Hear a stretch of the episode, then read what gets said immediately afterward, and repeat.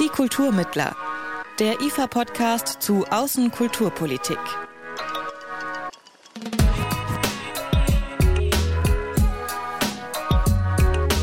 Hi, ich bin Jan-Philipp Wilhelm. Herzlich willkommen zu einer neuen Folge von Die Kulturmittler, dem Podcast, bei dem ihr jeden Monat frische Einblicke und Perspektiven zu einem immer neuen Thema aus dem weiten Feld der Außenkulturpolitik bekommt. Schön, dass ihr wieder dabei seid. Ich wage mal eine kleine Vermutung durch den Podcast-Äther sozusagen. Wenn ihr hier gerade zuhört, dann weil ihr höchstwahrscheinlich in irgendeiner Weise an internationalen Kulturbeziehungen interessiert seid. Und möglicherweise habt ihr sogar schon mal nach Informationen oder Hintergrundwissen zu internationalen Kulturbeziehungen gesucht, zum Beispiel für eine Seminararbeit im Studium. Idealerweise habt ihr euch dafür natürlich an euren Kurs in Informationskompetenz aus dem ersten Semester erinnert, wo ihr gelernt habt, wie genau man an solche Spezialinformationen herankommt und wie das nun alles funktioniert mit den Bibliotheken und Archiven und Katalogen und Datenbanken. Aber seien wir ehrlich, Informationskompetenz hin oder her, wenn wir etwas nicht wissen, haben die meisten von uns erstmal genau eine Anlaufstelle. Wikipedia. Das ist in vielerlei Hinsicht ganz prima und bei allen berechtigten Einwänden vor allem super schnell und super bequem. Blöd nur, wenn ausgerechnet das Suchwort Kulturbeziehungen in der Wikipedia genau null Treffer bringt. Dass das so nicht bleiben kann, darüber sind wir uns, glaube ich, alle einig. Und glücklicherweise ist Wikipedia ja ein kollaboratives Projekt, bei dem jede und jeder einfach mitmachen kann. Und deshalb bekommt ihr, liebe Hörerinnen und Hörer, in dieser Folge das Handwerkszeug an die Hand, um selbst aktiv zu werden und die Lehrstelle Kulturbeziehungen bzw. internationale Kulturbeziehungen in der Wikipedia zu schließen. Wäre ja gelacht, wenn wir das nicht gemeinsam hinbekommen würden. Zumal wir dabei von zwei absoluten Expertinnen Unterstützung bekommen. Einerseits von Sabria David. Sie ist stellvertretende Vorsitzende des Präsidiums von Wikimedia Deutschland.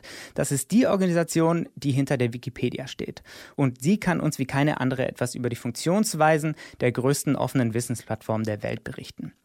Und andererseits werden wir unterstützt von Gudrun Cekala. Sie ist Chefin der weltweit größten Spezialbibliothek für internationale Kulturbeziehungen. Das ist die IFA-Bibliothek in Stuttgart. Schließlich müssen wir ja auch wissen, wo wir unsere Infos für den Artikel herbekommen. Und quasi ganz nebenbei erfahren wir bei alledem auch noch eine ganze Menge über die Chancen und Herausforderungen, die die Digitalisierung für klassische Bibliotheken mit sich bringt und wie die Wikipedia bzw. Wikimedia die digitale Revolution des Wissens begleitet und vorantreibt.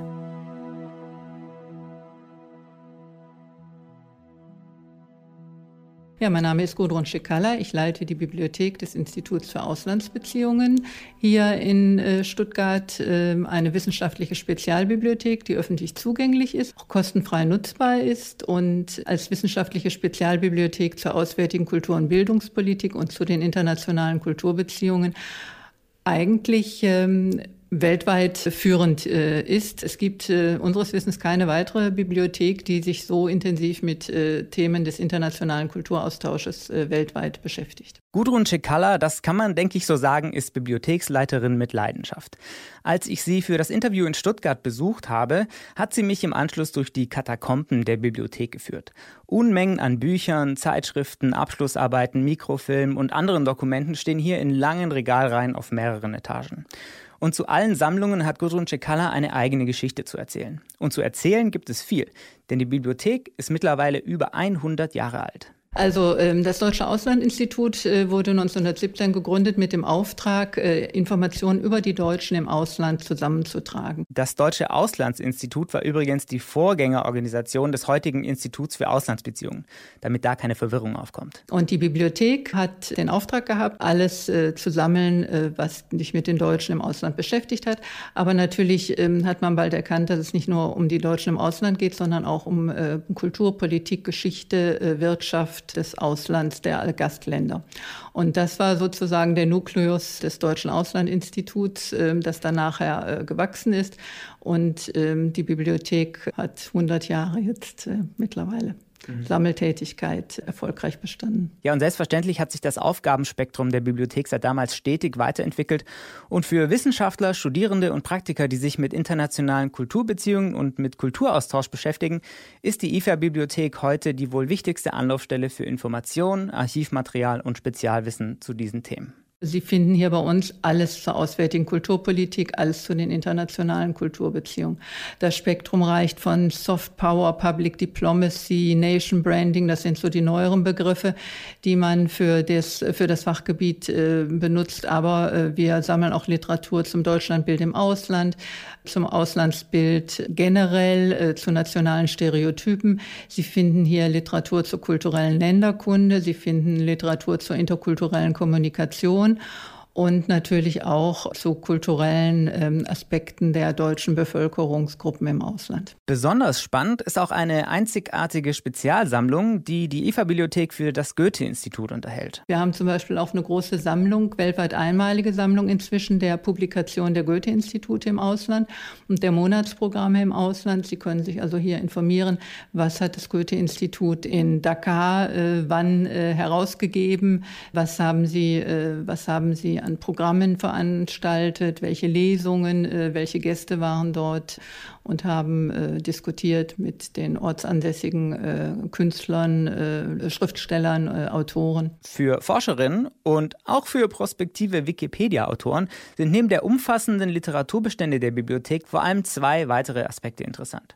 Zum einen die sogenannte inhaltliche Erschließung der gesammelten Literatur durch erfahrene Bibliothekare und Bibliothekarinnen. Sie finden hier äh, vor allen Dingen Informationen, ähm, die sogenannte versteckte Informationen sind, also Aufsätze aus Büchern und Zeitschriften. Das finden Sie woanders nicht, weil die meisten Bibliotheken Bücher und Zeitschriften nachweisen, aber äh, die einzelnen Kapitel, die einzelnen Aufsätze äh, aus diesen Büchern und Zeitschriften nicht nachweisen. Das tun wir. Das heißt also, wenn ich nach Informationen zu einem speziellen speziellen Thema suche, das in einem bestimmten Buch zwar behandelt wird, aber eben nur in einem einzelnen Kapitel, würde ich das über eine Katalogsuche in einer normalen Bibliothek gar nicht unbedingt herausfinden. In der IFA-Bibliothek hingegen schon, weil dort auch der Inhalt eines Buches in den Katalog mit aufgenommen wird. Das ist praktisch. Es wird aber noch besser und das ist der zweite interessante Aspekt. Der Vorteil, wenn man hier zu uns kommt, ist, dass wir, dass wir sehr intensiv beraten, dass wir dann auch äh, die Forschungsvorhaben weiter begleiten. Das heißt, wenn neue Literatur zu dem Thema erscheint und wir wissen, dass äh, Forscher oder Forscherin XY im Ausland oder in Berlin oder wo auch immer sitzt und ähm, wenn dazu zu den Themen neue Literatur erscheint, dann ähm, halten wir das nach und informieren die jeweiligen, äh, die jeweiligen Benutzer Nutzer unserer Bibliothek. Ja.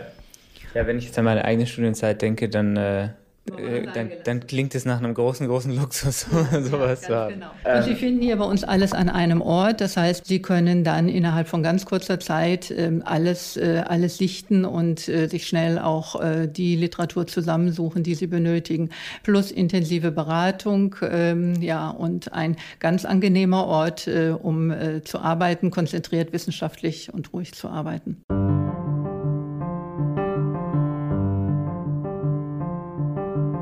Okay, jetzt wissen wir also schon mal, wo wir die Infos für unseren Wikipedia-Artikel über internationale Kulturbeziehungen herbekommen können. Aber dafür jetzt extra nach Stuttgart fahren? Sind physische Bibliotheken in Zeiten von Google Scholar und Wikipedia nicht eigentlich ein total veraltetes Konzept? Klar, man könnte sich die Bücher, die man braucht, jetzt auch per Fernleihe bestellen, aber das dauert und es ist auch ziemlich umständlich, wenn man eigentlich nur mal kurz durch ein Buch durchblättern will. Warum gibt es eigentlich die ganze Literatur noch nicht digital? Abrufbar von überall auf der Welt. Also ganz grundsätzlich denke ich, dass Digitalisierung eine große Chance für Bibliotheken ist. Gerade für eine Bibliothek wie die IFA-Bibliothek, die ein sehr spezialisiertes Fachgebiet hat, ist Digitalisierung eine tolle Chance, um, um das Fachgebiet auch international und, und, und, überregional sichtbar zu machen. Früher war es ja so, dass man, äh, wenn man sich für ein Thema einer, aus einer Spezialbibliothek interessiert hat, dann musste man reisen. Äh, das muss man heute nicht mehr. Man kann eine ganze Menge schon in den Online-Katalogen finden. Wir ähm, haben äh, mit Sondermitteln des Auswärtigen Amtes fangen wir jetzt an, unsere Bestände zu digitalisieren. Aber ähm, da gebe ich zu bedenken, dass im Grunde das, was im 20. Jahrhundert ähm, an Literatur erschienen ist, noch gar nicht gemeinfrei ist. Also noch, ähm, da sind Urheberrechte drauf. Das heißt, das kann man nicht so einfach digitalisieren. Die Digitalisierung wird physische Bibliotheken also nicht überflüssig machen, meint Gudrun Cekala. Aber die Prioritäten und Aufgabenbereiche, die würden sich in den kommenden Jahren und Jahrzehnten ändern. Also ich glaube, der Fokus wird tatsächlich in der, in der individuellen persönlichen Beratung liegen, der wissenschaftlichen Spezialbibliotheken. Denn ähm, das ist etwas, was weder Google Scholar noch Wikipedia äh, noch äh, sonst jemand leisten kann. Dass äh, erfahrene Bibliothekarinnen und Bibliothekare, die ihr Fachgebiet gut kennen, die auch wissen, wo man noch versteckte Literatur zu vielleicht abseitigeren äh, äh Aspekten äh, finden kann, die, äh, die einem da, die einen da unterstützen können. Also ich glaube, dass äh, das wird eine Aufgabe sein, die keine Maschine in absehbarer Zeit leist, äh, übernehmen kann. Und ähm, was ja, was man zunehmend beobachtet und äh, was weiter wichtig werden wird, äh, dass man einen Ort hat, wo man äh, forschen kann. Die ähm, die Frage der inhaltlichen Erschließung ähm, wird ja sehr stark diskutiert. Da versucht man ja mit äh, mit äh, Programmen und und äh, Software das ein bisschen äh, aufzufangen, dass das nicht mehr von Menschen äh, übernommen werden muss. Aber ich glaube, vorab wird die intellektuelle Leistung noch äh, äh gebraucht. Aber das könnte, könnte langfristig tatsächlich immer mehr verschwinden, zumal die äh, Texte ja auch äh, überwiegend dann irgendwann online vorliegen werden und digital vorhanden sind. Weniger klassische Katalogisierungsarbeit, mehr individuelle Beratung. So sieht Gudrun Schekalla die Zukunft von wissenschaftlichen Fachbibliotheken. Wir kommen später nochmal auf dieses Thema zurück. Aber eigentlich geht es uns ja immer noch um unseren Wikipedia-Artikel zu den internationalen Kulturbeziehungen. Und da habe ich gute Nachrichten. Ganz von Null müssen wir nämlich nicht beginnen. Als Bibliothek muss man auch zu den Nutzern gehen, unbedingt.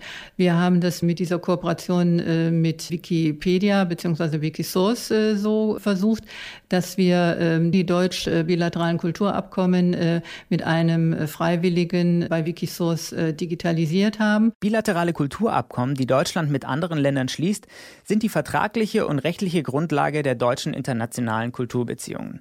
Eine Sammlung all dieser Abkommen fand sich bis vor kurzem noch nur in der IFA-Bibliothek, zwar für alle Besucher zugänglich, aber eben nicht digital.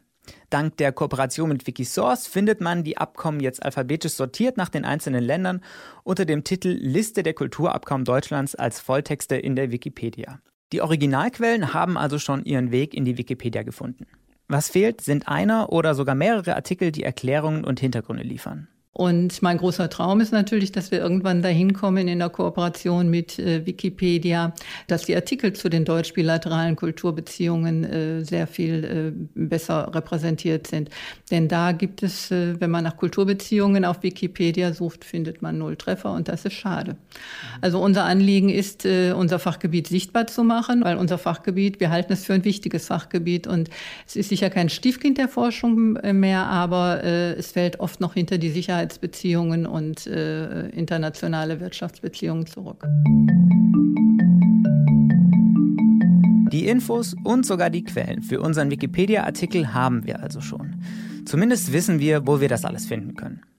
Und jetzt? Mein Name ist Sabria David. Ich bin ehrenamtlich äh, stellvertretende Vorsitzende des Präsidiums von Wikimedia Deutschland. Wenn uns jemand weiterhelfen kann, dann Sabria David. Neben ihrer Tätigkeit bei Wikimedia ist sie Gründerin des Slow Media Institut, wo sie sich praktisch und wissenschaftlich mit der Gestaltung des digitalen Medienwandels auseinandersetzt. Sie kann für uns also sowohl Expertise aus der Wikipedia beisteuern, als auch über die Wikipedia und die Digitalisierung von Wissen im Allgemeinen. Also wer sich in der Wikimedia-Welt auskennt und Wikipedia-Welt weiß, es gibt Wikipedianer und Wikipedisten. Und Wikipedianer sind die, die im Bauchraum sitzen und schreiben, also die alle, alle Artikel anlegen, verbessern, korrigieren. Also eigentlich jeder, der auch liest, ist äh, Wikipedianer. Insofern sind wir alle Wikipedianer. Aber Wikipedisten befassen sich ähm, ja forschend mit der Wikipedia und das war eigentlich mein Ursprung. Also weil ich ähm, in meiner eigenen Arbeit interessiert daran bin, was durch den digitalen Wandel in der Gesellschaft sich verändert und wie diese neuen Formen der Wissensentstehung sind. Ja, wir sind also gerade auf dem besten Weg, echte aktive Wikipedianer zu werden. Davor sollten wir aber vielleicht noch einmal klären, wie die Wikipedia eigentlich funktioniert und welche Rolle Wikimedia dabei spielt. Ich glaube, ja, äh, jeder weiß, dass Wikipedia kollaborativ entsteht, aber wer das genau macht, wissen viele eben nicht, nämlich, dass eigentlich jeder in der Verantwortung ist, also jeder, der einen Fehler entdeckt oder eine bessere Jahreszahl kennt oder so, darf das auch und kann das auch. Also man braucht nur von Artikel lesen auf Artikel bearbeiten zu gehen und, und kann das direkt, direkt verändern. Und Wikimedia ist die Organisation hinter dem Projekt Wikipedia. Das äh, Projekt Wikipedia ist ja gegründet und gestartet worden und ist dann quasi aus Versehen zu seinem Erfolg geworden und immer größer geworden. Und äh, das Größerwerden und Wachsen hat ja immer bestimmte Folgen, zum Beispiel, dass man Strukturen braucht. Und so äh, war das auch, dass es eine Organisationsform brauchte, die zum Beispiel die Server am Laufen hält, ja, und die dafür sorgt, dass die technische Infrastruktur stimmt, auch die, äh, die, die Gelder einwirbt, Spenden einwirbt, um überhaupt das alles machen zu können. Neben der technischen und finanziellen Organisation von Wikipedia kümmert sich Wikimedia vor allem darum, die Community der Wikipedianer, also der aktiven Autorinnen und Autoren, weiter auszubauen. Die Betonung liegt hier auf Autorinnen, denn Studien zufolge sind 90 Prozent aller Autoren auf Wikipedia genau das. Männer. Wikipedia ist der Spiegel des Wissens derer, die da drin schreiben. Ja, mhm. deswegen ist ja Diversität so wichtig. Ja, also das, das ist so, was geschrieben wird, ist da, was nicht geschrieben wird, ist nicht da. Ja, deswegen hat man ja zum Beispiel auch große Lehrstellen jetzt in, in, in, weiblichen Biografien zum Beispiel, ja, weil es zu wenige gibt, die das schreiben. Nicht, weil, weil die weniger wichtig sind, sondern es gibt halt weniger, die die schreiben, die sind weniger in der Wahrnehmung als große Herausforderung sehe ich tatsächlich, dass wir ein möglichst wachsendes, stabiles und diverses, äh, große wachsende Anzahl von Autoren brauchen, weil so ein Projekt wie Wikipedia funktioniert nicht, wenn, wenn das nur eine abgeschlossene Gruppe tut.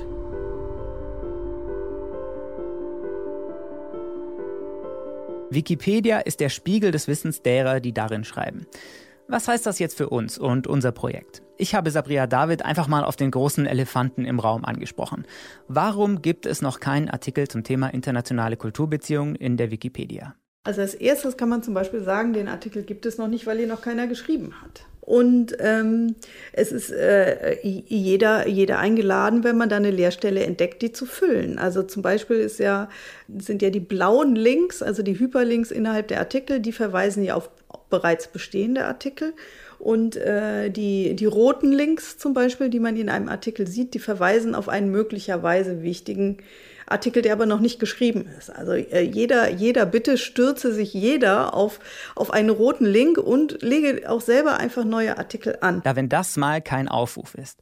Ich habe übrigens mal nachgeschaut, die Schlagwörter Kulturbeziehungen oder auch internationale Kulturbeziehungen sind noch nicht als rote Links angelegt. Wir würden also wirklich etwas ganz Neues zu Wikipedia beisteuern. Es gibt aber natürlich Relevanzkriterien. Ja, das kann man alles nachlesen in der, in der deutschen Wikipedia. Es gibt äh, Relevanzkriterien. Das ist auch so ein bisschen ein kultureller Spiegel. Also in die angelsächsische Community ist da, ist da etwas, etwas großzügiger, also weniger klein detailliert. Und das, das entscheidet ja quasi auch jede Autorengruppe selber, was für sie wichtig ist. Ich schätze zwar mal, dass internationale Kulturbeziehungen durchaus ein relevantes Thema für die Wikipedia wären, aber wer ganz sicher gehen will, einmal bei Google Wikipedia Relevanzkriterien eingeben, dann findet man alle nötigen Infos. Was mich aber auch noch interessiert hat, ist das hier. Wird in der Wikipedia wirklich alles ausschließlich der unsichtbaren Hand der Wikipedianer überlassen? Oder gibt es nicht auch Themenfelder, bei denen der Verein Wikimedia sagt, hier ist es sinnvoll, auch mal ein bisschen nachzuhelfen? Also es gibt äh, natürlich schon Zusammenarbeiten und es gibt ja auch äh, Lehrstellen, die wir sehen und die versuchen wir äh, zu fördern, aber ähm, das sind ja Freiwillige, die schreiben, was, also da kann man ja jetzt nicht sagen, mach das oder mach das, aber zum Beispiel mit einem Projekt wie Glam on Tour, wo man, äh, das sind, das sind äh, Veranstaltungen und Projekte, wo man die lokale Vernetzung mit Museen fördert. GLAM, kurz zur Erklärung, das steht für Galleries, Libraries, Archives and Museums. Dahinter verbirgt sich ein internationales Förderprojekt der Wikimedia Foundation, das Galerien, Bibliotheken, Archive und Museen dabei unterstützt, kulturelles Erbe zu digitalisieren und über die Wikipedia öffentlich zugänglich zu machen. Sagen Sie zum Beispiel, es gibt vielleicht ein, ein Fotoapparatmuseum in irgendwo, ja, was das wunderbarste Exponate hat, aber ähm, keiner hat da die Sachen je fotografiert. Dann könnten sie da jetzt eine Glam- und Tour-Veranstaltung machen und würden Wikipedianer einladen. Die würden sich kennenlernen. Es gäbe eine Spezialführung. Die würden vielleicht auch in der Asservatenkammer im Magazin vielleicht mal die Sachen ansehen können und die durften das dann fotografieren und könnten dann zum Beispiel diese Fotos in den entsprechenden Artikeln über die, also entweder über das Museum oder über die entsprechenden Fotoapparate, was weiß ich, wenn sie da eine Lomo, eine Erstauflage einer Lomo-Kamera oder so haben. Ja, also ähm, das sind halt schon Sachen, die wir dann als Verein fördern können, aber wir, wir sagen jetzt nicht direkt, das muss gemacht werden. Also das ist äh, ja auch eigentlich so eine gesamtgesellschaftliche Verantwortung, dass man da die Sachen fördert, die noch notwendig sind.